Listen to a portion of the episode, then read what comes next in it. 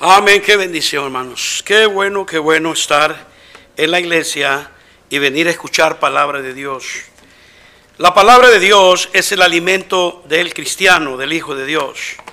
Sin la palabra de Dios vamos a carecer de información, vamos a carecer de la instrucción de Dios y vamos a carecer sin dirección, de la dirección del Señor.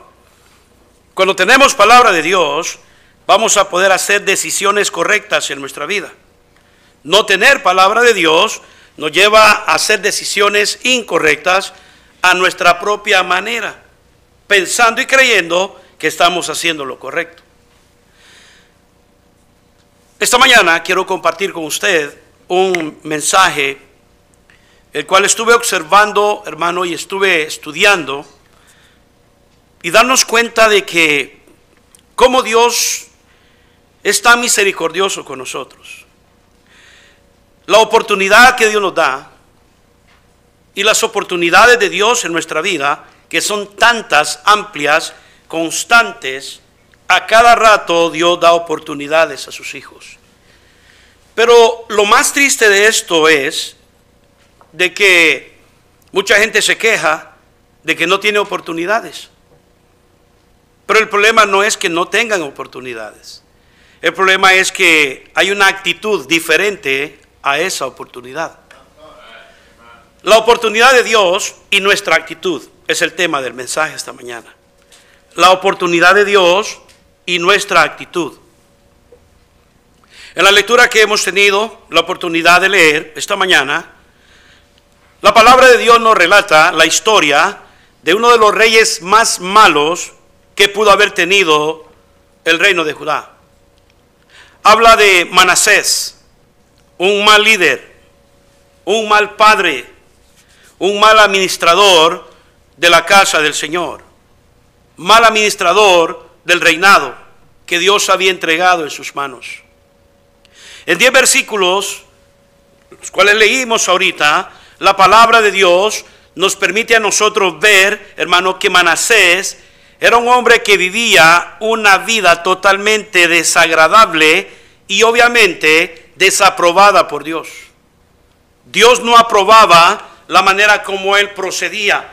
Acuérdese que Manasés era un rey, era líder, era padre. Él tenía que estar por los intereses del pueblo, a favor del pueblo, para que el pueblo se beneficiara. Pero, hermano, no obstante, la actitud de Manasés era todo lo contrario. La palabra del Señor dice que hizo todo lo opuesto de lo que su papá había hecho. Él era el que le sucedió o el que vino a ocupar el trono después de su padre llamado Ezequías. Ezequías restauró, hermano, el templo del Señor. Ezequías, para conocer un poco más de historia en los pasajes anteriores, fue aquel hermano del cual Dios le dio otra segunda oportunidad de vivir. Aquel que Dios le dice, prepara tu casa porque morirás. Él oró al Señor y le dijo, Señor, he hecho lo recto delante de ti. He andado en tus caminos, en tus estatutos. Señor, y se puso a llorar, volteado a la pared en su cama. La palabra del Señor dice que Isaías, el profeta en ese tiempo, iba saliendo por el patio cuando el Espíritu de Dios le habla y le dice que se regrese porque Dios había oído la voz de Ezequías. Le dio otros 15 años más de vida. Él aprovechó esa oportunidad.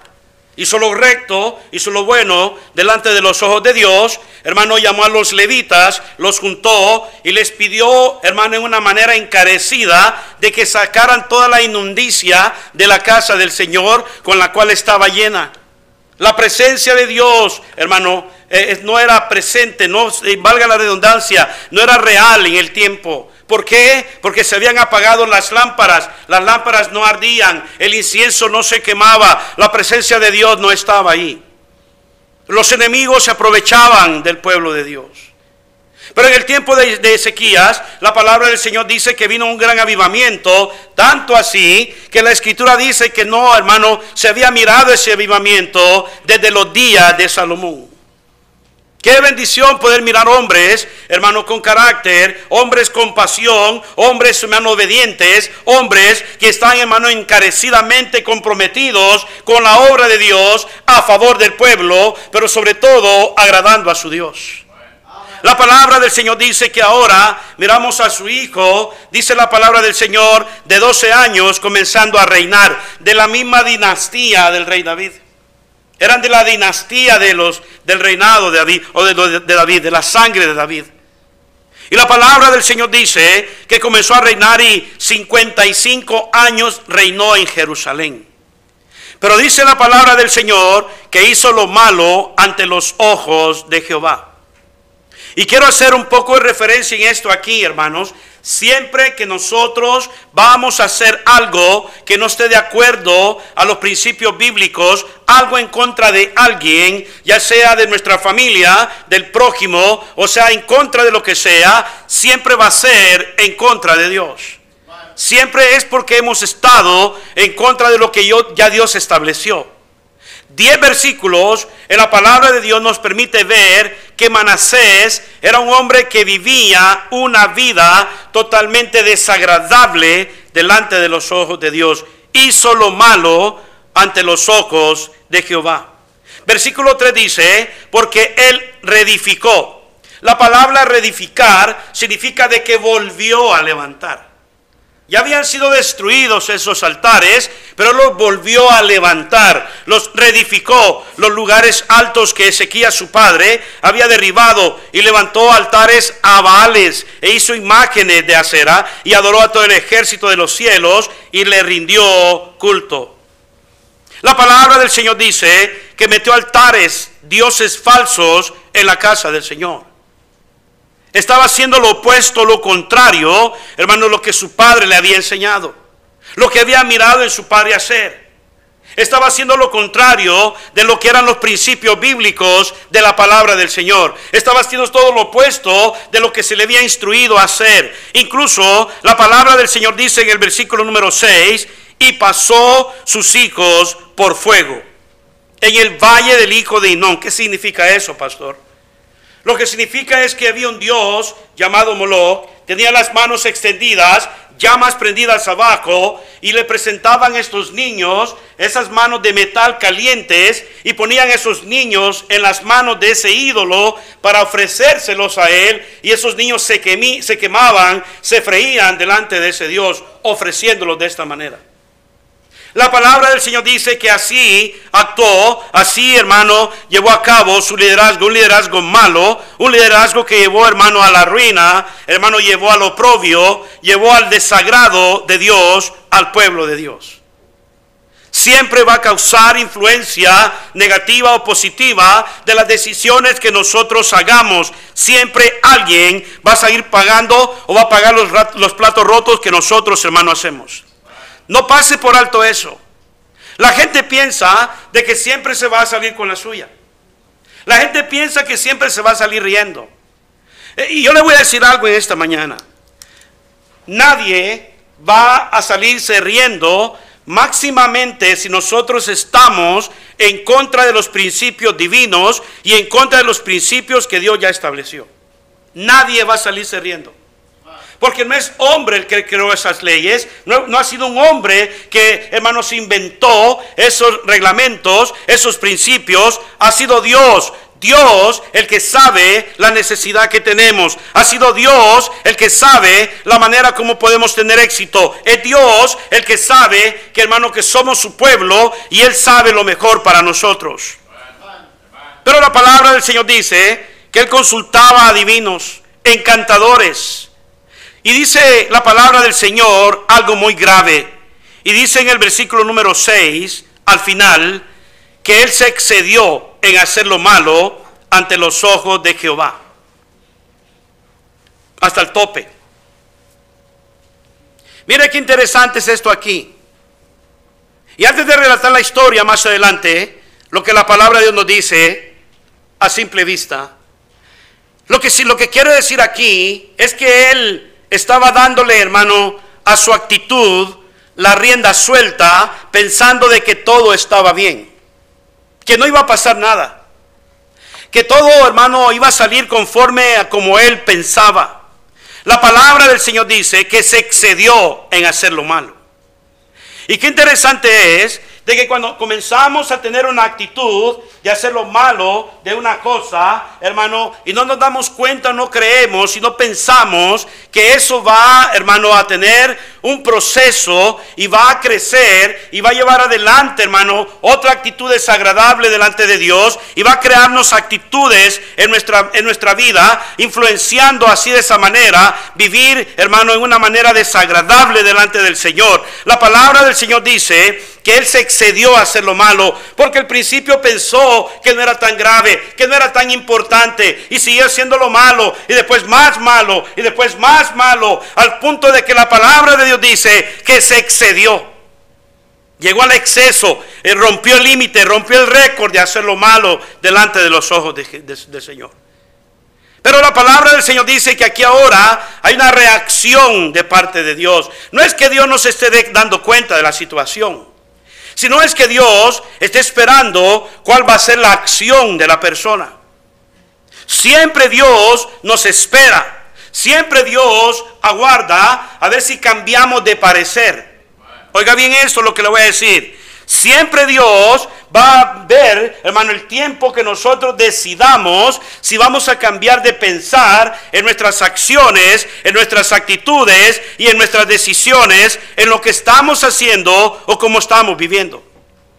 La palabra del Señor dice que este hombre no le interesó. Él siguió haciendo lo malo, haciendo lo malo, excediéndose de esta manera. Y la palabra del Señor dice que encendió la ira de Dios. Dios ya estaba desagradado con él, pero ahora Dios estaba airado en contra de él. Una cosa es que Dios no esté de acuerdo en lo que hacemos, una cosa es que Dios esté desagradado con nosotros, pero otra cosa es, es que Dios esté airado en contra de nosotros. Eso significa de que Dios está a punto de ejecutar, de llevar a cabo el juicio en contra de nosotros. Algo bien. La palabra del Señor dice que además de esto, puso una imagen fundida que hizo en la casa de Dios. En la casa de Dios metió ídolos, metió basura en la casa de Dios. Cuidado, y dice la palabra del Señor lo siguiente, de la cual había dicho Dios a David y a Salomón, su hijo, en esta casa y en Jerusalén, la cual yo elegí, sobre todas las tribus de Israel, pondré mi nombre para siempre. Solo mi nombre y solo mi nombre se va a alabar y glorificar y ensalzar. Solamente mi nombre. Y dice la palabra del Señor, y nunca más quitaré el pie de Israel de la tierra que yo entregué a vuestros padres, a condición, oiga bien hermanos, a condición de que guarden y hagan todas las cosas que yo les he mandado, toda la ley, todos los estatutos y los preceptos por medio de Moisés. Era la condición que Dios había puesto.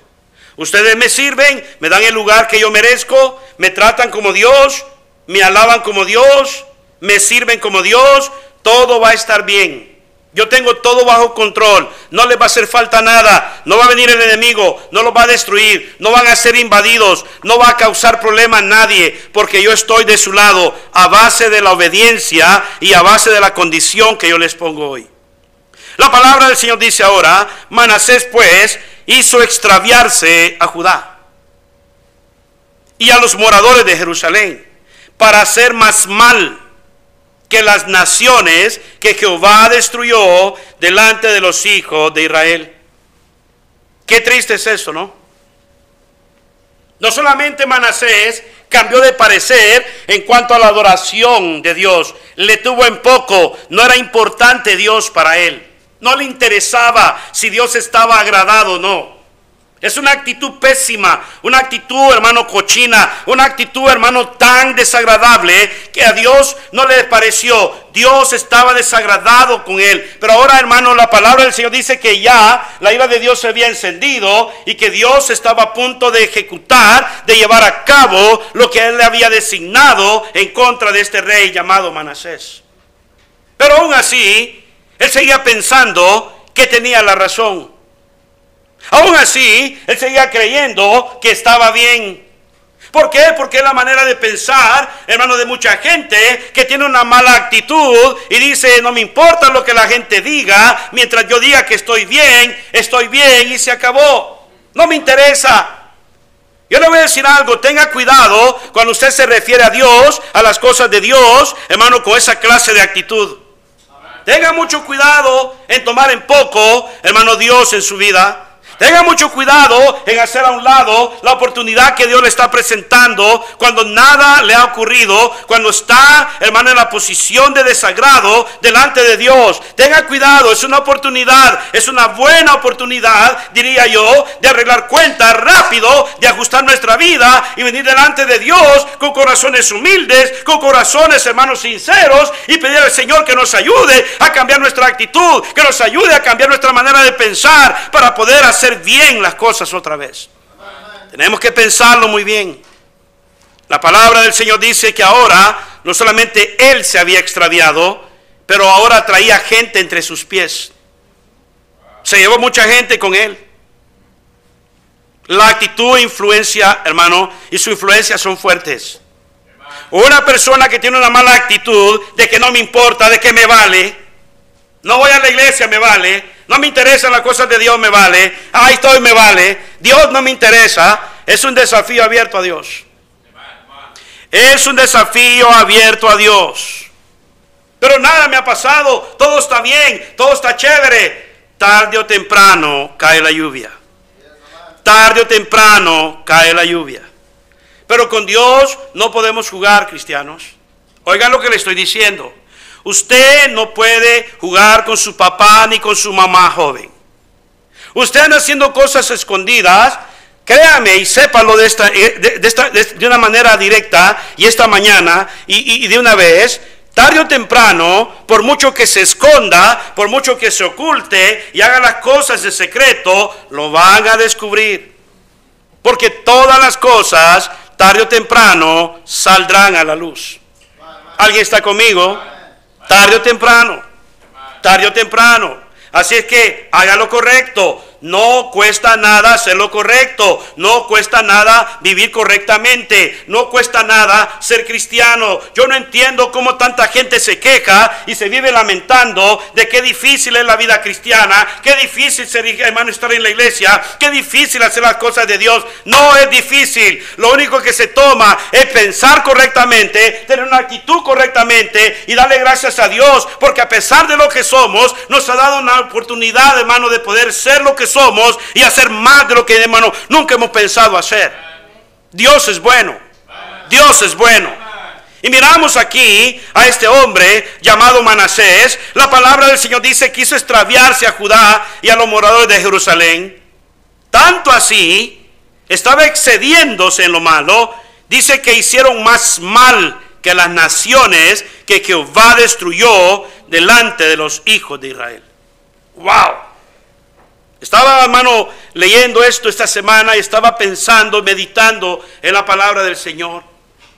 Y es que triste, y es una realidad, pero qué triste es que cuando alguien se sale de la voluntad de Dios, por esa cochina actitud que se carga mucha gente, hermano, gente en el mundo los ve y los ve con tristeza, los ve, hermano, como viven miserablemente. Cuando han estado en una iglesia, han servido a Dios, han vivido, hermano, de Dios, han hablado de Dios y han publicado que Dios es grande. Y ahora la gente los ve y los observa viviendo miserias, viviendo, hermano, una vida triste, una vida totalmente desagradable, no solamente a Dios, pero una vida que la gente no da ni una onza de confianza en ellos. ¿Por qué? Porque han desagradado a Dios. Gente que nunca pensaron hacer o estar en la posición que están o vivir como viven solamente porque se apartaron de Dios. Es, cierto, todos cometemos errores. Todos hemos fallado delante de Dios. Todos, hermanos, le hemos desobedecido a Dios en alguna instancia de nuestra vida. Pero todos hemos tenido la oportunidad de Dios para recuperarnos. Todos hemos tenido la oportunidad de Dios para volver a hacer lo correcto delante del Señor. Todos hemos tenido la oportunidad de Dios de abrir nuestros ojos, nuestro corazón sobre todo, para poder entender que esta es la oportunidad que Dios me da. Pero cuando no me interesa la oportunidad de Dios, aunque Dios me quiera ayudar, no lo voy a ver de esa manera. No lo voy a entender de esa manera. La palabra del Señor dice que Él llevó, hermano, tanta gente al mundo, tanta gente a ver, hermano, es destruida, a ser más mal que las naciones, que Dios les había dicho que no vivieran de esa manera. Consultaba a divinos, a encantadores, hizo extraviarse o extravió al pueblo de Dios. Pero algo muy maravilloso que nos habla la palabra de Dios, y no todo el tiempo nos habla del mal, de tristeza, de pesares a pesar de toda su maldad, el Señor nunca dejó, hermano, de hablarle. Siempre el Señor enviaba mensajeros, siempre el Señor enviaba palabra de Dios para que él, hermano, reaccionara, para que él entendiera que no estaba haciendo lo correcto. Versículo número 10 dice lo siguiente. Y habló Jehová a Manasés y a su pueblo, mas ellos que ya aburren Déjenme. Just leave me alone. It's my life. I can live whatever I want. Déjame vivir como quiero en mi vida. No se metan conmigo. Siempre que alguien no anda bien en las cosas de Dios, la primera cosa que va a decir es, tengo mi derecho, no se metan conmigo, es mi vida. Y sobre todo va a ser, hermano, cuando va alguien a tratar de ayudar a esa persona que está mirando que no anda bien. Oiga bien lo que le estoy diciendo. Ellos mismos no se dan cuenta que no anda bien. Oiga bien. Ellos mismos no se dan cuenta que no anda bien. Que no, que no están haciendo lo correcto. Pero la gente a su alrededor, y sobre todo los que son más allegados, la gente más querida de esa persona, saben, porque lo conocen bien, hermanos, saben que no están haciendo lo correcto y le ofrecen ayuda y quieren, hermano, ver cómo le echan la mano. Pero la gente, hermano, orgullosa, con una actitud pésima, dicen, déjenme en paz, no necesito ayuda. Tranquilo, ¿qué quiere decir? La palabra del Señor dice que Dios le mandaba siempre un recordatorio. Habló, habló a Manasés y a su pueblo, mas ellos no, no queremos. Cuando yo diga, déjenme decidir, déjenme hacer las cosas por mi manera, en mi tiempo, cuando Dios quiera. Cuando Dios diga, en el tiempo de Dios. No, solamente se trata de una actitud rebelde. Es lo que es. Eso es lo que es la realidad. Es una actitud de rebeldía en contra de la palabra de Dios. Una actitud de rebeldía en contra de la oportunidad de Dios. Una, hermano, una actitud de rebeldía en contra de lo que Dios está tratando de enseñarle. No escucharon significa de que cerraron sus oídos, no físicos solamente, sino que cerraron su corazón para no recibir la palabra de Dios. Esto no va caminando bien. Esto va por mal camino. Pero fíjense bien qué interesante. ¿Qué Dios más misericordioso tenemos? ¿Qué Dios más de amor tenemos? Que a pesar de ver su mal proceder de este rey, le enviaba palabra de Dios, le hablaba a él y a su pueblo, pero de todas maneras lo que Dios recibía de ellos era rechazo y rechazo y rechazo. Bueno, ya la ira de Dios se había encendido. Pero sobre todo, hermano, de todo eso, la palabra del Señor dice que a pesar de que Dios estaba irado en contra de Manasés, le enviaba palabra de Dios. Y el 11 dice, por lo cual Jehová trajo contra ellos. Ahora sí, Dios toma acción. Dios ahora no solamente es el Dios de amor, como muchos piensan, Dios no castiga. Yo no creo que Dios castigue, pastor. Yo no creo que el Dios que le pone miedo a uno, le quieren imponer que Dios es un Dios de ira. Dios es amor, dice la palabra de Dios. Pero también es que fuego consumidor. No se meta a jugar con Dios. No tiente a Dios. No calcule a Dios. Cuidado con eso. Y la palabra del Señor dice que Dios trajo contra ellos los generales del ejército del rey de los asirios, los cuales aprisionaron con grillos a Manasés. Y atado con cadenas, lo llamaron a Babilonia. Otra historia ahora. ¿Dónde está ese rey que se oponía en contra de los principios de Dios? ¿Dónde está aquel gritón, aquel que se oponía en contra de la verdad? ¿Dónde está aquel que se le quería ayudar? ¿Por qué, hermano? Mire la palabra del Señor lo que dice. Mas luego que fue puesto en angustias, oiga bien, mas luego que fue puesto en angustias, oró a Jehová su Dios, humillado grandemente en la presencia del Dios de sus padres. Yo me pregunto muchas veces, ¿tenemos que pasar por angustias? Para entender qué es lo que tenemos que hacer. Usted tiene que pasar un percance para entender que Dios le quiere ayudar. Yo no creo eso. Es la típica historia de un padre y sus hijos. No andes con ellos. Yo los conozco. He escuchado un mal proceder de ellos, hijo. Andan allí de, borrachos, de, ladrones, de, marihuanos. No ande con ellos, no ande con ellos, no ande con ellos. Le va a ir mal, le va a ir mal. Y el padre insiste insiste insiste insiste. Ese muchacho no es bueno para ti. Ay, pero ese es el muñeco que yo quiero. Ay, es mi estrella. Ay, es que yo lo veo tan guapo. Tú porque no eres joven, mamá. Y la mamá está encima. No, hija, no te conviene. No es para ti. Mira, tiene un ojo de vidrio. Mira la parte de padre. Está ahí, mira. No, está bonito. Es mi muñeco. I love him. So sweet.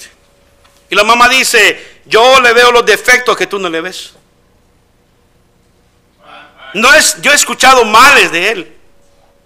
Y cuando se empeciman de estar, no, no es cierto, no tiene la razón, no es verdad, no tiene la razón, se meten en problemas. Pero ese es el típico, hermano, ese es el típico padre de familia hablándole a sus hijos, no lo hagas, no andes con ellos, cuidado, ten precaución, mira lo que miras en los teléfonos, mira lo que haces a escondidas, cuidado, cuidado, cuidado, cuidado. Y Dios estaba, hermano, hablándole constantemente a este hombre, hermano, porque era rey de su pueblo. Pero él no quiso ir. No le interesaba lo que Dios decía. Tenía en poco la palabra de Dios. Ahora el tiempo de angustia viene. El tiempo de angustia viene.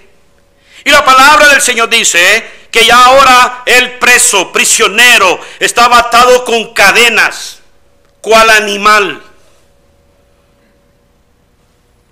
Pueblo de Dios, una posición alta, con los beneficios de Dios, al lado de Dios, y ahora en este nivel, tratado como un animal, un rey. Él sabe lo todo. Y la palabra del Señor dice que lo llevaron a Babilonia, mas dice luego que fue puesto en angustias, ahora sí oró a Jehová su Dios. Qué interesante es, ¿no? Que cuando estamos en angustias y estamos pasando por momentos bien difíciles, que rapidito cambia nuestra actitud. Ahora sí cambia la actitud. Dios, ¿dónde está Dios? Yo le preguntaría, yo eh, siempre ha estado con usted. Él siempre ha estado ahí. Él nunca se ha ido. El que lo hemos quitado de nuestra vida somos nosotros por la mala actitud que hemos tenido. No ha entrado el mensaje todavía. La palabra del Señor dice, Hermano, que aquí él estaba en angustias, oró a Jehová, su Dios, humillado grandemente. En la presencia de Dios de sus padres, el 13, y habiendo orado a él, habiendo orado a él, mire qué interesante, fue atendido. Qué bonito esto, ¿no? Y habiendo orado a él, fue atendido. Dios nunca deja a nadie afuera. Él no le dice, ven mañana. Él no le dice, vas a hacer un appointment. Él no le dice, haz una cita para venir tal día y tal día te atiendo. Dios no está tan ocupado como muchos líderes y muchos pastores que están tan ocupados que no pueden atender a su gente.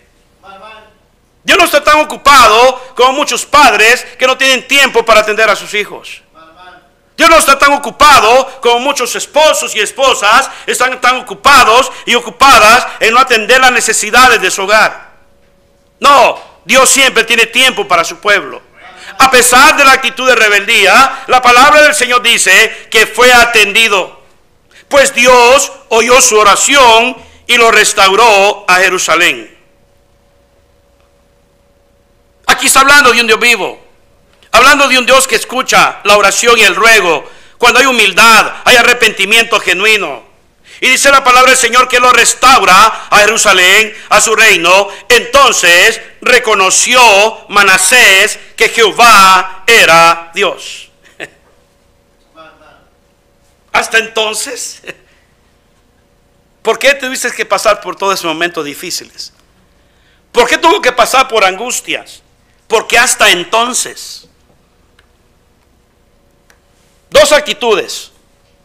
Las dos actitudes que podemos tener en cuanto a la bendición de la oportunidad que Dios nos da. La primera actitud que tenemos, hermano, de Dios en cada oportunidad puede ser la actitud de no me interesa. No la aprovechamos, no estamos interesados. La actitud de no me interesa, no estoy interesado en lo que Dios me ofrece, porque mucha gente, mucho cristiano, escuche esto muy bien, mucho cristiano vive al mejor postor. Oiga bien, si el mundo me ofrece más, entonces yo voy y le beso los pies al mundo. Oiga, por favor. Pero si Dios no me da lo que yo quiero en mis caprichos y en mi posición que yo quiero, entonces no le sirvo. Y por eso tenemos un montón de gente cristiana no sirviendo a Dios porque siempre se van a dar al mejor postor. Allá en el mundo están las cosas más claras. El mundo les da físicamente, el da hermano tan, hermano físicamente y materialmente lo que cristianos quieren y andan buscando conforme a sus caprichos y conforme a la actitud que se traen. El mundo se lo ofrece. El diablo le dijo a Jesús, todo esto te daré. Todos los reinos de la tierra te daré. Si tú postrado delante de mí me adorares. Porque a mí han sido dadas. Y a quien quiero las doy. Y el diablo le dice al cristiano, ¿qué quieres? What you want? Money? ¿Quieres dinero? ¿Quieres fama? ¿Quieres inmoralidad? Fíjese bien lo que estoy hablando. El diablo le dice a muchos cristianos, ¿qué quieres?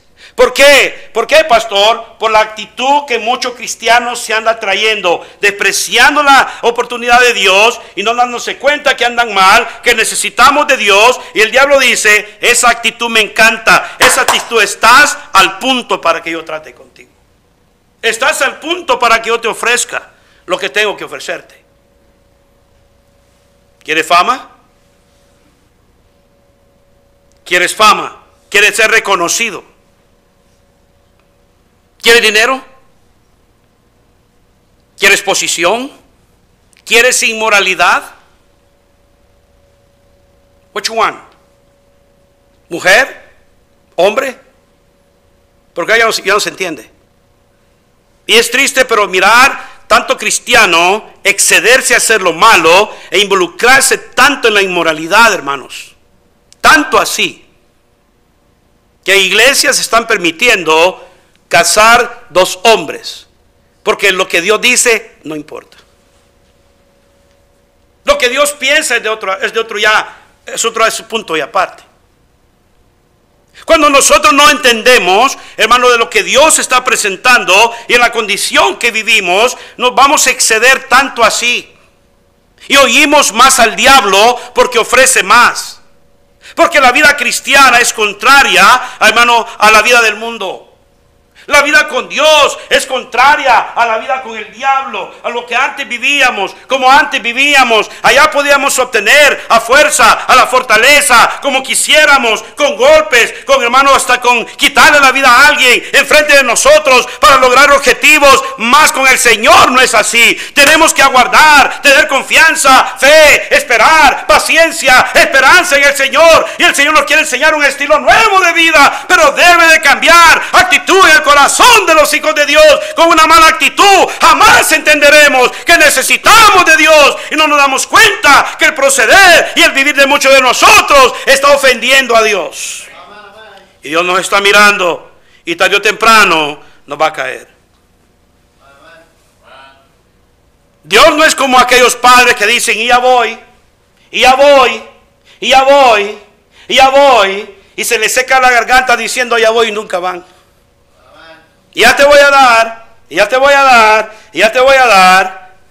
Y el niño sigue diciendo malas palabras, o sigue desobedeciendo, y nunca se levanta el papá. Ya voy, hoy sí ya voy, ahí voy, y no quiere levantar de ese asiento y solo mueve los pies. Ahí voy. Y el niño dice, ¿qué papá más tonto tengo? ¿Qué mamá más mensa tengo? Ya la medí. Yo sé quién es mi mamá. No me va a castigar. Y por eso hacen lo que les da la gana. Y muchos cristianos piensan que Dios es así. Que Dios les está diciendo, ya voy, no lo hagas, siempre, ahí voy, siempre voy, no voy, Casi subiste un accidente. A la próxima la tienes. no. no, no, hermanos. Dios dice, cuando voy a tratar contigo, voy a tratar contigo. Vamos a tratar, vamos a arreglar cuentas. La actitud de que tenemos cuando Dios, de Dios tenemos oportunidad, no la aprovechamos, no estamos interesados. Segunda actitud que tenemos cuando Dios nos da otra oportunidad y sí la aprovechamos, porque hemos entendido, hermano, en qué condición estamos. Muchos cristianos no están en la posición de poner condiciones. Oiga bien lo que le voy a decir. Muchos cristianos creen que están en la posición de poner condiciones a la iglesia, a su familia y sobre todo a Dios. Si yo le pongo condiciones a Dios, yo te sirvo pero con una condición. Yo voy a ir a la iglesia pero con una condición.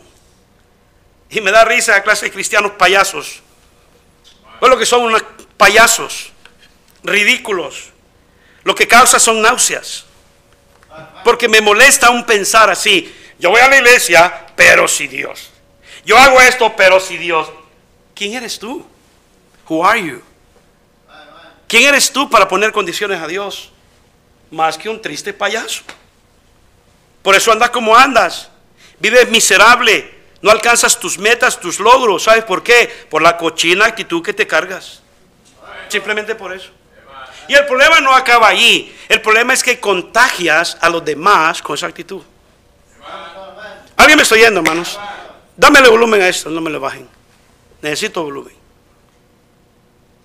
Sobre todo la clase de actitud que andamos, no se queda aquí, hermanos, se, se, transmite a la gente. Por eso estamos mirando hijos actuar como actúan sus padres, hermanos, y hijas actuar como actúan sus mamás. ¿Por qué? Porque tienen una buena maestra en la casa, tienen un buen maestro en la casa. No podemos pararnos y exigir ni demandar algo que nosotros no estamos haciendo. Se lo he dicho muchas veces. No podemos. ¿Cómo yo voy a decirle a mi hijo, no hagas esto, no mires el otro, y yo no soy fiel a Dios? How? ¿Dónde agarró esa mentira usted? Pero Manasés pensaba de que no, hermano, su actitud, hermano arrogante, una actitud de hacer lo malo y hacer tanto así lo malo de excederse, no iba a traer consecuencias, siempre van a haber consecuencias. Antes de entrar al mensaje, no hemos entrado, estoy estableciendo el mensaje, le quiero preguntar a usted, ¿qué clase de actitud usted tiene cuando Dios le está dando una oportunidad? What kind of attitude you have? ¿Qué clase de actitud usted tiene cuando Dios le está hablando y le está dando una oportunidad? Porque yo no creo que usted esté sentado domingo tras domingo en la iglesia escuchando la palabra de Dios y que Dios no le hable a usted. Yo no creo eso.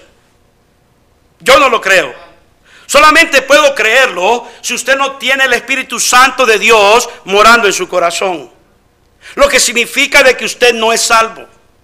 Así sí lo puedo creer. Pero si usted ha aceptado a Cristo y tiene el Espíritu Santo morando en su corazón, es imposible decir y pensar y hacer creerle a alguien que Dios no le está hablando a su vida, a su necesidad y la situación en la cual se encuentra usted. Es muy imposible. Lo que pasa es que queremos hacernos tan fuertes y tan irresistibles y decir, es que no me voy a dejar doblegar. Como que si el bien se lo estuviéramos haciendo a alguien más. Como que si el bien fuera para el pastor, fuera para los hermanos en la iglesia. No, el bien es para usted. El bien es para su familia es para sus hijos. El bien es para que usted aprenda a vivir bien, a ser responsable y no le huya a las responsabilidades y aprenda a respetar a Dios cada día más. Usted va a tener el beneficio de Dios. De lo contrario, si usted tiene una actitud cochina, pesimista, una actitud arrogante, Dios va a tratar con usted tarde o temprano.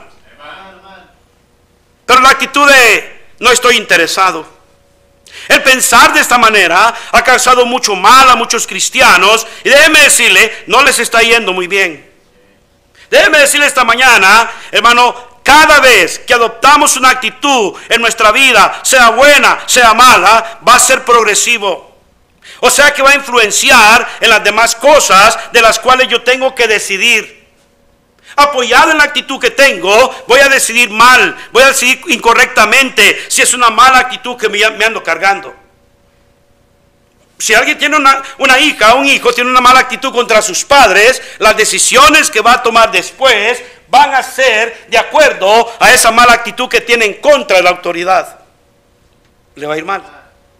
Pero si tiene una buena actitud, hermano, a las cosas que se le enseñan, a las cosas que se le dicen en casa, oigan bien jóvenes, por favor, esta mañana, si usted tiene una buena actitud, ya, yes, ma'am, thank you, ma'am, gracias, mamá, por eso, gracias, papá, por eso, te agradezco porque me aconsejas, usted va a tomar decisiones correctas después, basadas en la actitud que tiene y recibiendo el consejo que se le ha dado, porque usted la ha aceptado, hermano, o ha aceptado esa instrucción o ese consejo que se le proveyó. Pero el pensar y creer que a mí, a mí no me van a convencer. No creo que me suceda. Soy invencible. Puedo resistir lo suficiente. Porque hay cristianos que llegan de, hermano, mire, yo, no, yo no sé, pero, pero hay cristianos que tienen cuero de caballo. O más bien de burro. caballo aguanta más, burro aguanta más se les, hermanos, Dios les está enseñando y les enseña y les enseña y les cae y les cae. Sígueme dando. Aquí estoy.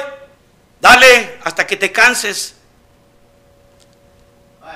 Dios se va a cansar. Pero esa es la actitud que tiene la gente. No me pasa nada, aguanto. Yo aguanto la vara. Soy macho, soy hombre, soy bien hembra mire, mire, mire, déjeme decirle algo. Bájele de tono. Bájele de tono. Porque usted no se da cuenta o no sabe o nunca ha pasado lo que la palabra del Señor dice, que Él fue puesto en angustias. ¿Sabe qué son angustias? Le voy a explicar un poquito lo que son angustias. A lo mejor así se le baja un poco la salsa que trae. ¿Sabe qué son angustias? Cuando usted tiene un hijo y le dicen que su hijo no tiene cura. Ahí está aquí. ¿Sabe qué son angustias? Cuando usted le diagnostica una enfermedad y le dice que usted no tiene cura y que solamente tiene pocos días de vida. ¿Sabe qué son angustias? Cuando mira a un papá o una mamá tirada y postrada en una cama con enfermedades y médicos ven y medicinas y no ven efecto, no ven ningún progreso, eso es angustia. Bueno, si amas a tus padres. ¿Sabes qué son angustias? Angustia es cuando tú no puedes, no puedes liderizar tu casa y todos se te vienen encima. Has perdido tu autoridad. Que hasta el chucho te dice qué hacer. ¿Alguien me está oyendo? Si no te manda el gato es porque no tiene amistad con el perro. Pero todo mundo te agarra de títere, de, monigote, porque no tienes autoridad suficiente. Porque, hermano, y esa persona dice, es que yo soy pacífico, ando por la paz, amor y paz, pastor. No, no, no, no, no. Usted sabe lo que tiene que estar haciendo, no lo está haciendo. Y viven angustias.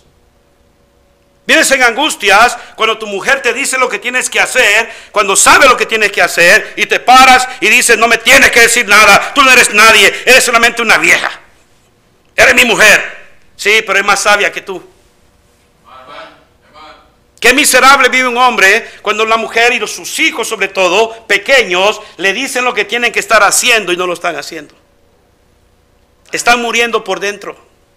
No lo quieren dar a conocer. La cara se mira alegre, se mira brava, así está con una cicatriz. Bien medio este allá, me da bien allí, hermano vaquero, y ahí andan ahí. Pero saben que adentro en su corazón están, hermanos, sufriendo y se están derribando. Angustia es cuando tus hijos no te hacen caso. Y tienes que llorar en secreto. Y lo que el mundo y muchos cristianos han hecho es buscar la botella, el alcohol, para esconder su cobardía y su falta de responsabilidad en esa clase de cosas. Cobardes, porque no quieren enfrentar realidad. ¿Sabes por qué? Porque tienen una, una actitud cochina delante de Dios. Y la actitud delante de Dios ha venido a causar tanto mal a sus vidas y ha causado mal en la vida de los demás. Un hijo, que se opone y una mujer que se opone y se alza en contra de su esposo es por la clase de actitud que ese esposo tiene. Es la realidad, hermanos. Cuando hay un patrón malo en una compañía, ese patrón malo, hermano, no es respetado por los trabajadores. Un patrón abusador que anda acosando con la mirada a las trabajadoras o anda ahí tratando, hermano, de abusar a los trabajadores con esto y lo otro, no es respetado, solamente le tienen miedo, hermano, ¿por qué? Porque no quieren las personas que lo corran. Pero no es respeto. Y es la triste historia que se repite día tras día en hogares de gente que se llama cristiana, hija de Dios. ¿Por qué? Porque no quieren cambiar su actitud, hermano, referente a la palabra de Dios. No quieren cambiar su actitud al consejo de la palabra de Dios. Hermano, no quieren cambiar su actitud, hermano, y entender que necesitan de Dios, necesitan de la presencia, de la ayuda de Dios para su vida, la guía de Dios en su vida. Pero el pararme y decir, soy invencible, no me puede pasar nada, ¿quién me puede hacer algo? Aguanto, aguanto. Y todo el tiempo se la pasan aguantando. Y los hijos y el hogar piensan que es una vida normal aguantar y pasar angustias y situaciones por culpa de aquel que tiene una actitud cochina. Y los hijos dicen, es que esta es la vida cristiana. Y crecen en las iglesias los muchachos y no quieren saber nada de Dios porque piensan que la vida cristiana es solamente padecer, vivir en angustias y sufrimiento y limitaciones. No es cierto. Dios es un Dios bondadoso, es un Dios todopoderoso, un Dios de abundancia, un Dios de progreso, un Dios de oportunidades. No es verdad, no es lo que ves en tus padres, no es lo que ves en tu casa. Dios es más que eso. Dios es un Dios de oportunidades. Pero no es lo que refleja tu papá y tu mamá. Es más que eso. La palabra del Señor dice, mas luego fue puesto en angustias. Ahora sí oró a Jehová, su Dios, pero por lo menos este entendió. Es la segunda actitud. La primera es, es mentira. Lo que pasa es que te quieren poner miedo. Es mentira. Lo que pasa es que el pastor te quiere mangonear. Yo siempre he hecho lo que he querido y hasta ahorita estoy bien. No me ha pasado nada. No me ha pasado nada. Yo le diría, espérate, espérate. No llames tan pronto y no apresures lo que te va a llegar. Pero lo que va a llegar viene de camino. Porque ya hiciste la orden. Y Dios no falla en el delivery. Dios es más puntual que Amazon. Y no le está haciendo la promoción a Amazon. Pero ya existe la orden. Y te va a llegar. No sé cuándo, no sé dónde. Puede que estés acostado, puede que estés manejando, puede que estés en el trabajo o puede que andes en la calle. Pero tu delivery te va a llegar. ¿Hay alguien en esta casa? Muchos queremos de Dios una nueva oportunidad y deberíamos de querer una nueva oportunidad. Estamos conscientes que en gran medida los problemas, aflicciones, necesidades, hermano, lo que, que estamos experimentando, eh, yo sé que no es todo a causa de, del pecado y la mala desobediencia que tenemos delante de Dios, pero, pero yo creo que sí eh, eh, influye parte y mucha parte de las cosas que muchos viven de, la vida que están llevando tan difícil, muchos, angustiados muchos, es de su mal proceder, hermano, es de su mal vivir, es de sus malas actitudes que tienen, hermano. Pero tanto problema, tanta situación que se ve, hermano, desánimo, noticias allá de que no andan bien las cosas, noticias por acá que no está bien esto y no lo otro. Hermano, otra vez, quiero hacer referencia y quiero aclararlo. No todo el tiempo va a ser de porque estamos mal delante de Dios y estamos en pecado, pero la mayor parte de gente que pasa esta clase de situaciones es porque, hermanos, no confían en Dios, no tienen la fe en Dios, no están, hermano, de acuerdo con el plan de Dios de esperar, de orar, de clamar. Dios nunca deja a nadie esperando. Dios siempre atiende a sus hijos. La palabra del Señor dice que atendió a Manasés. Lo atendió. Manasés, un hombre malo, ensució mi casa, blasfemó mi nombre, llevó gente con él entre sus patas por su mala actitud. Y ahora viene y habla conmigo y me pide perdón. Dios no tiene la actitud de nosotros, no te perdono. No, me ofendiste. No, la palabra del Señor dice que Dios es un Dios misericordioso y atendió, atendió la oración de Manasés. Y, mire qué importante es esto. Le voy a repetir esto otra vez y ya voy a ir terminando. Gente que necesita de Dios y tienen una mala actitud, no pueden percibir que están necesitados, que necesitan ayuda. El alcohólico se le dice, deja de beber, te vas a enfermar, te vas a morir, te va a pasar un accidente, te van a robar la cartera, los zapatos, vas a acabar en la ruina, vas a perder tu familia, vas a perder tus hijos. No, no, no. Tienes un problema, necesitas ayuda. El borracho dice, yo no necesito ayuda. Solamente soy un romántico que apaciguo mis penas con el alcohol. Bebo socialmente. Y no tiene para la semana. Anda pidiendo prestado. No tengo problema de alcoholismo, es mentira. Solamente bebo porque quiero y no lo dejo porque no quiero. Otra mentira. No es cierto. No lo dejas porque no puedes. Y sigues bebiendo porque te gusta. Y si te gusta porque eres un sinvergüenza. Punto, se acabó.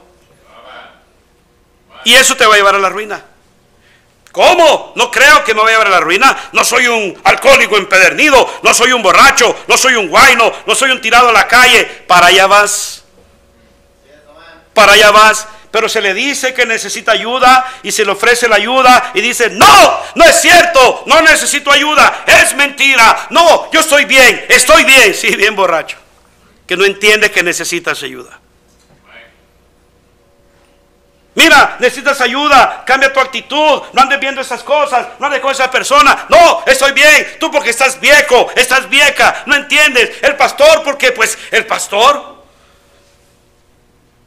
por eso no voy a la iglesia, porque allá todo le prohíben a uno, todo le quieren quitar a uno, todo lo quieren medir a uno. No, no hermano, no es la iglesia, no es el pastor, es Dios enseñándonos que reaccionemos y pensemos y nos demos cuenta que necesitamos ayuda, la ayuda de Dios, pero que entendamos y quitemos y movamos esa actitud en nuestra mente y corazón cochina que tenemos. Necesitamos ayuda. El hombre sin Dios es nada. El hombre sin Dios solo se encuentra destruido, encuentra destrucción. El hombre sin Dios va a la miseria. El hombre sin Dios no tiene esperanza. Pero qué bueno que tenemos un Dios misericordioso.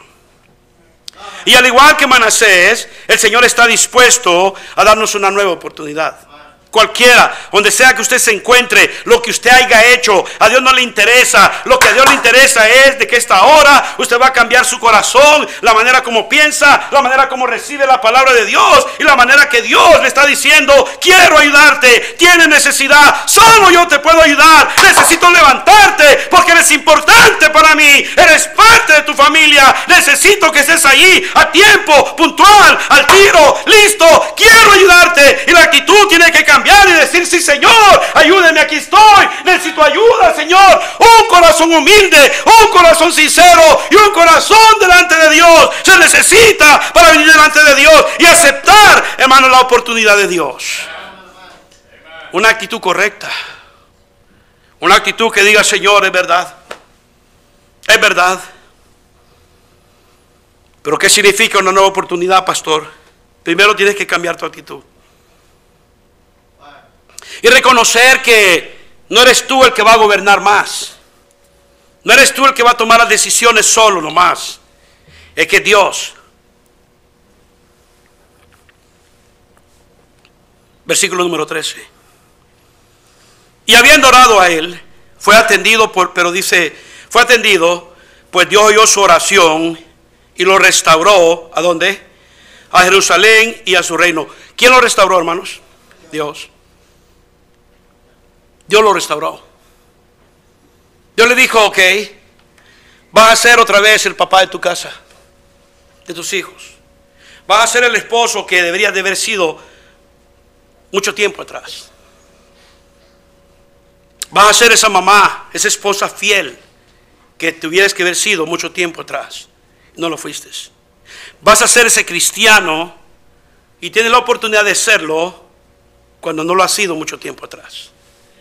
Y el Señor dice, yo te voy a dar una oportunidad. Pero ¿qué actitud va a tomar usted? Nueva oportunidad significa que yo no soy el que tomo las decisiones, sino que Dios va a gobernar en mi vida ahora. Yo no voy a vivir mi vida haciendo lo que me da la gana. Ya no voy a seguir tomando decisiones sin consultar primero a Dios, porque ya me ha ido mal, ya entendí. Ya no voy a seguir queriendo hacer mi voluntad. Dejar a Dios trabajar en mi vida. Siguiente. Una nueva oportunidad significa que voy a hacer, hermano, o echar fuera de mi vida todo lo que no le agrada a Dios. Mira el versículo 15, por favor. Versículo 15 en su Biblia. La palabra del Señor dice que eso fue que lo hizo entender a él. Le pidió perdón a Dios, reconoció, tomó una buena actitud. Y dice el 15, asimismo dice, quitó los dioses ajenos y el ídolo de la casa de Jehová y todos los altares que había edificado en el monte de la casa de Jehová y en Jerusalén y los echó fuera de la ciudad. Aprovechar una nueva oportunidad es cambiar tu actitud y empezar a sacar de tu vida las cosas que rezagaste cuando estabas en contra de Dios. Ay, cómo se pegan las malas cosas, ¿no? Cuando se está en rebeldía, hermano, con Dios, se, uno se, se, le pegan tantas cosas y se, hermano, se vienen rezagando y guardando, eh, para que me entiendan los, los, americanos, eh, you storage a lot of things in your life. ¿Sí entendí? No, yo me entendí, pero bueno, something is something. Guardas y guardas y guardas y guardas y guardas y guardas y guardas. Ya no puedes vivir con ese estilo de vida. Necesitas limpiar tu casa para poder, hermano, agradar a Dios. Necesitas limpiar tu vida para que tú puedas de verdad, hermano, estar reconociendo de que Dios va a gobernar en tu vida ahora. Porque el intentarlo nosotros no funcionó. No solo se trata de llorar, no solo se trata de prometer cambios que no vamos a realizar en nuestras vidas. No se trata de querer convencer a Dios con nuestras lágrimas y nuestros llantos de mentira aquí en el altar. Eso Dios no, no trabaja ya. A Dios dice, nunca me has engañado. Qué triste es venir al altar y orar y revolcarnos en el altar y ahí, Señor, y ay, Padre, ayúdame, Señor, y mira. Y Dios dice, si vas a salir de la iglesia, vas a hacer lo mismo. You'll be the same.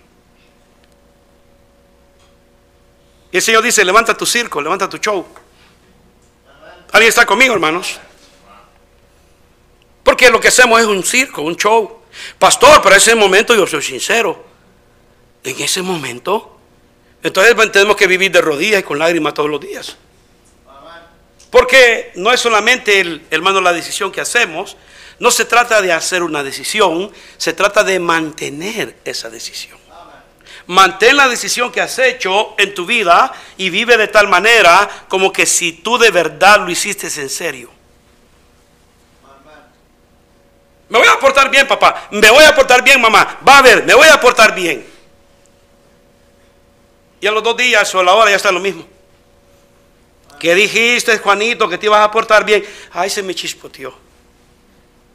Y así viven los cristianos chispoteándose todo el tiempo. Todo el tiempo se les chispotea. Y no quiero parecer cómico, pero es la vida que llevan muchos. Una vida cómica. Piensan que Dios Hermano, qué bueno es Dios, qué maravilloso es Dios. Yo no me canso de darle gracias a Dios. Todos hemos pasado por una etapa de que le hemos faltado a Dios con nuestras vidas, con nuestras acciones. Pero, pero cuando entendemos eso en nuestro corazón y, y, vemos delante de Dios que Él no nos ha castigado como debería de habernos castigado y llegamos a Él a tiempo, le decimos, Señor, mejor me quiero arrepentir.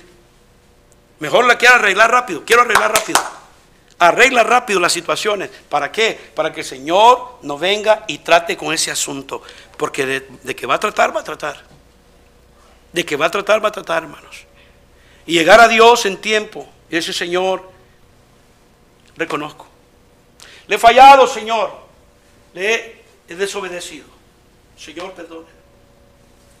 Y viene delante de Dios, Dios lo recibe y usted reconoció no reconoció que le ha fallado a Dios porque lo descubrieron, lo cacharon en las andadas, sino porque reconoció porque usted se sintió miserable porque estaba desagradando a Dios. Es diferente. Es que me arrepentí porque me descubrieron. Si la mujer no me hubiera descubierto o mi marido no me hubiera descubierto, otra cosa sería para muchos. No hubiera cambiado su manera de vivir y ni la ha cambiado tanto porque todavía son pícaros. Alguien me está, me está mirando con una cara de decir, pastor, no sé qué está predicando. Usted sabe que estamos predicando y estoy tratando de hacer lo mejor que puedo con mi garganta. La actitud que tenemos delante del Señor cuando nos da oportunidad, y déjeme decirle, esta mañana es una oportunidad que usted tiene, hermano, de venir delante de Dios y arreglar cuentas con su Dios, está en tiempo, en, esté en el tiempo preciso. Hoy es el tiempo preciso. La palabra del Señor dice que si oyeres hoy su voz, no endurezcáis que vuestros corazones. Es importante si Dios le está hablando a usted hoy. No se vaya de esta iglesia, no se vaya de este servicio, de este culto, como usted lo quiera llamar, sin haber hecho una decisión delante de Dios si Dios está hablándole a usted. Pero tiene que sacar todas las cosas de su vida. Sacar las cosas que van a estorbar su relación con Dios de aquí en adelante. No se trata de llorar solamente, no se trata de promesas solamente, se trata de acciones contundentes con acciones de verdad. Es verdad. No se trata de lágrimas y ruegos sin tener el mínimo deseo de cambiar. No se trata de eso. La palabra del Señor dice que Él echó fuera de la ciudad. No anduvo con tanto cuento, no anduvo con delicadezas. Esto sí, esto no. Esto no es tan malo, esto no es tan malo. Yo creo que muchos cristianos deberíamos de vivir una vida, hermano, más alejado del mundo que se pueda. Lo más lejos del mundo que se pueda. Yo no le voy a decir a usted lo que usted debe de tener, no debe de tener. Usted puede tener lo que usted quiera, pero si usted es un mal administrador de esas cosas, yo le aconsejaría de que no las tenga. ¿Está conmigo o está conmigo? No las tenga. Porque si no puede manejarlas, no hermano, tenga esas cosas que le están afectando su vida. En mi vida jamás yo he, tenido Facebook. No me interesa. No lo quiero. No lo necesito. Para comunicarme con la raza, pastor, hay un lugar que se llama WhatsApp. Hasta con video yo hablo. Problema. No necesito Instagram, no necesito, no necesito Facebook, no necesito ni esto ni lo otro. I don't need that. Mi, yo, yo, usted puede tenerlo si quiere. Yo no quiero andar después teniendo ese Facebook y andar buscando chisme por otro lado de gente que ni me importa su vida. I don't care about other people. No me interesa cómo vive el pastor fulano, no me, no me, importa cómo está la iglesia de fulano, no me interesa cómo ellos hacen, cómo no hacen. Lo que me interesa es que esta casa, la casa de Dios, en este lugar, Grand Rapids, Michigan, esté agradando a Dios. Y que este hombre esté delante de Dios, caminando con Dios como debe de caminar. A mí no me interesa lo que otros hagan. Ellos darán cuentas a Dios. Ellos darán cuentas a Dios. ¿Alguien está conmigo? Pero si usted no puede manejar esa clase de cosas, cuidado con salirse de control. No, no soy nadie para decirle a usted, tenga o no tenga. Pero usted va a informarse y mal informarse en esa clase de situaciones si usted no anda bien con el Señor. Usted se va a dejar llevar por esa ola fuerte de influencia y de publicidad que hay ahorita allá afuera. Yo no sé por qué Dios me cambió el mensaje esta mañana, pero algo Dios nos quiere enseñar. El mensaje que iba a predicar fue, era muy diferente. Y creo que el mensaje que viene el domingo va a ser tratándose de eso, hermanos. Si no puede controlar esa situación, libre, déjalo. Déjelo, déjelo, déjelo rápido, porque usted se va a encontrar en una situación que usted se va a acostumbrar, uno, a vivir esa clase de vida cochina delante de Dios. Dos, o usted va a vivir miserable, una vida cristiana en secreto. Nadie sabe cómo vivo. Nadie, sí, Dios sabe. Él sabe. ¿O no? Él sabe. Puedo decir determinadamente, no quiero, no me sirve. Porque no es para tenerlo. Y decir, tengo, tengo, tengo. Y lo, sobre todo que muchos se jactan. Y tengo tantos seguidores. Y seguidores, ¿y quiénes son? ¿Para qué son? ¿Cómo se come eso? ¿Cómo, ¿Para qué son los seguidores? Que lo siguen, pastor, usted, pastor, está medio menso. Probablemente. Yo no soy tan vivo como tú. Pero no me meto en problemas como tú. Seguidores que me van a seguir a mí. I don't need follow me. Yo necesito seguir a Cristo. Y usted necesita seguir a Cristo. Dejen de andar siguiendo estrellas de cine. De andar siguiendo usted ahí a futbolistas. Debe andar siguiendo usted cantantes, porque cristianos, hermanos, tienen ídolos cantantes y los siguen. Cantantes, hermanos, que son seculares del mundo, que cambian la letra, pero la música es igual del mundo. Cristianos siguen cantantes, cristianos siguen, hermano, eh, gente mundana, cristianos se mueren para que alguien, y si les manda una respuesta, se derriten. Es la clase de vida que tenemos hoy en día. ¿Por qué? Porque no entendemos que cada día que pasa oímos palabra de Dios, nos entra por aquí, nos sale por aquí, no aprovechamos oportunidad y cada día nos vamos sumergiendo y hundiendo a un mundo que quiere destruirnos y quiere acabar con nosotros. Y si ustedes, nueva generación, no se levantan y viven para Dios, iglesia no va a existir. Iglesia no va a existir. Si estos jóvenes que están aquí, papá y mamá, no se levantan y mi hijo me lo dijo el otro día. Si no se levantan estos jóvenes y viven para Dios, ¿quién va a hacer la iglesia? Yo ya estoy para el matadero. Me miro joven y chévere y todo, como usted. Ah, ah, mi esposa me mira de 15. 15 días que me falta para vivir. Este, pero, pero los jóvenes, ¿qué pasó? Y usted no canta malas rancheras tampoco, hermano. No se la crea de mucho. Cada día que usted ve que su hijo crece un poquito más, usted debe de entender que usted es más viejo y más vieja más. ¿O no? Yo he visto crecer aquí niños y desde pequeño en guardería, los he mirado en guardería y ahora yo los veo tan jóvenes, tan fuertes, men altos y digo yo, men, viejo, soy viejo. Y digo yo, qué bueno. Le doy al Señor gracias, Señor, porque me ha dado el privilegio, 18 años aquí, sirviendo a esta comunidad. Y yo sé que no ha sido en balde, pero hermano, usted no haga en vano ni haga a un lado la oportunidad que usted tiene del Señor hoy. Instruya a sus hijos. Hable, dígales, mi hijo, levántese. Usted tiene que enseñarle a sus hijos de usted, cuando usted se case, cuando su esposa tenga hijos, a vivir y hacer las cosas correctamente, a vivir para Dios. ¿O no? ¿O no quiere eso para sus nietos usted? ¿Qué quiere de sus nietos? Si no cambiamos nuestra actitud, ¿qué quiere usted para sus nietos? que anden con pacartas con un arco iris. ¿Quiere eso para sus nietos? Y no quiero hablar mucho esta mañana de eso. Pero es para allá vamos. Y la iglesia está dormida, y la iglesia tiene una mala actitud, y la iglesia sigue, hermano, en su fiesta de miseria. ¿Cuándo vamos a levantarnos?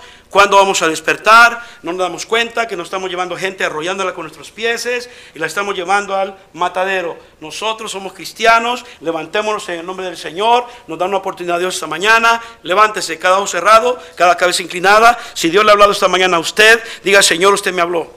Señor, yo quiero hacer un cambio en mi vida. Yo no quiero llevarme gente de encuentro contra, contra usted. No quiero ser piedra de tropiezo. Quiero levantarme, quiero cambiar mi vida, quiero ajustar mi vida, Señor. No quiero desaprovechar esta oportunidad. Manasés. Manasés excedió a hacer lo malo delante de los ojos de Dios. Solamente, mano, fue cuestión de hacer una decisión. Reconocer que estaba mal delante de Dios y pedirle perdón. Dios lo recibió. Dios lleno de misericordia. Dios lleno de amor. Es un Dios de oportunidades. Pero ¿cómo va a ser su actitud frente a esa oportunidad? ¿Cómo va a ser su actitud frente a esa oportunidad? La oportunidad que usted tiene hoy, ¿cómo va a ser su actitud? No la desaproveche. Tal vez mañana pueda ser muy tarde. Tal vez ya no tenga otra. Tal vez usted no pueda hablar, ni yo pueda hablar en un hospital con suero, con sondas, con una mascarilla de oxígeno, en un hospital conectado a una máquina. Usted no sabe. Yo no sé tampoco. Yo no sé si yéndome esta mañana, yendo a la calle, tengo un accidente. I don't know. Usted tampoco no lo sabe. No podemos nosotros adelantarnos y creer que a mí no me puede pasar, a mí no me va a pasar, pastor. ¿Quién es usted para pensar así? ¿Quién se cree usted que es? Yo le digo a usted algo, dele gracias a Dios que usted está aquí sentado. Dele gracias a Dios. Mucha gente no tiene la oportunidad que usted tiene ahorita. Mucha gente están condenados a muerte porque cometieron crímenes graves. Muchos están pagando condenas de por vida en la cárcel. Otros están tirados en una camilla de un hospital que no pueden ni moverse. Otros tienen a sus hijos especiales que tienen que atenderlos. Y están tan apegados y aferrados a la vida de sus hijos porque necesitan su ayuda. Y si usted está aquí en esta mañana y puede decir, pastor, Dios me habló a mi vida. Ese mensaje fue para mí, pastor. Yo no ando bien delante de Dios. No ando obrando bien, pastor. Ore por mí. Ese mensaje fue para mí, pastor. Quiero cambiar mi actitud. ¿Dónde están esas manos levantadas? Quiero orar por usted.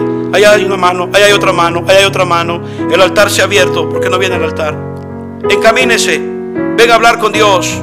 Salga de su silla. Salga de su comodidad. Dígale, Señor, aquí estoy, Señor.